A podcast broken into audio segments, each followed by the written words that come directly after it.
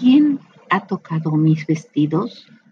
Dijo Jesucristo, conociendo en sí mismo el poder que había salido de él. Pedro dijo, Maestro, la multitud te aprieta y te oprime y dices, ¿quién me ha tocado? Pero él miraba alrededor para ver quién había hecho esto. Entre la multitud había una mujer que desde hacía 12 años estaba enferma, con derrames de sangre. Había sufrido mucho a manos de muchos médicos y había gastado todo lo que tenía sin que le hubiera servido de nada. Al contrario, iba de mal en peor.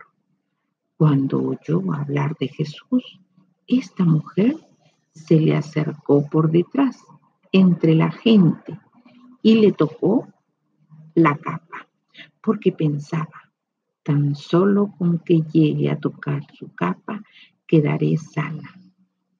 Al momento, el derrame se detuvo y sintió en el cuerpo que ya estaba curada de su enfermedad. Es por eso que Jesús, dándose cuenta que había salido un poder de él, dijo, ¿quién me ha tocado?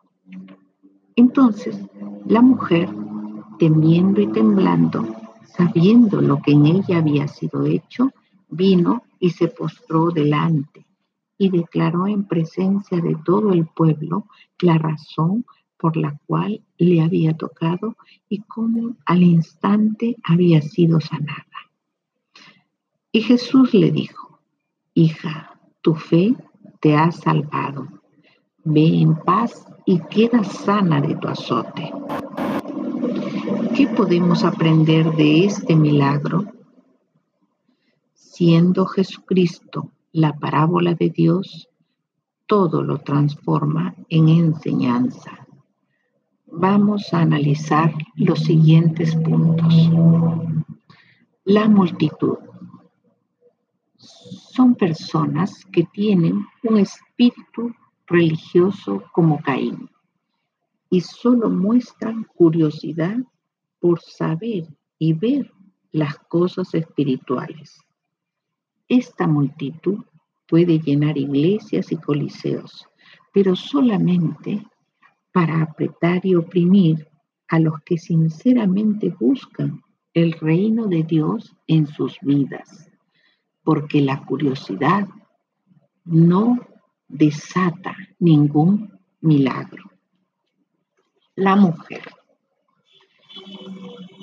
oyó hablar de Jesús y se determinó a creer, porque decía dentro de sí, si tocare solamente su manto, quedaré sana. Se acercó por detrás. Esta mujer tenía un plan. Ella no quería ser vista. Ella debía pasar desapercibida para no ser señalada como inmunda. Flujo, el flujo de sangre. En el antiguo sistema de la ley, la menstruación era signo de inmundicia y no solo era inmunda la mujer en su, en su periodo, sino todo y todos los que entraran en contacto con ella. Al instante, estira la mano y sin dejar de caminar, toca el borde del manto y sucede al instante que el poder de Dios entra en el cuerpo de esta mujer y cauteriza toda arteria defectuosa y ella lo siente al instante. El borde de la capa. Dios había dicho a Moisés que los israelitas se hagan franjas en los bordes de sus capas y pongan un cordón azul que serviría por generaciones como un recordatorio de todos los mandamientos de Jehová para que los cumplan y no se dejen llevar por sus propios deseos y pensamientos. El borde de la capa sería recordatorio de la santidad y la misericordia de Dios.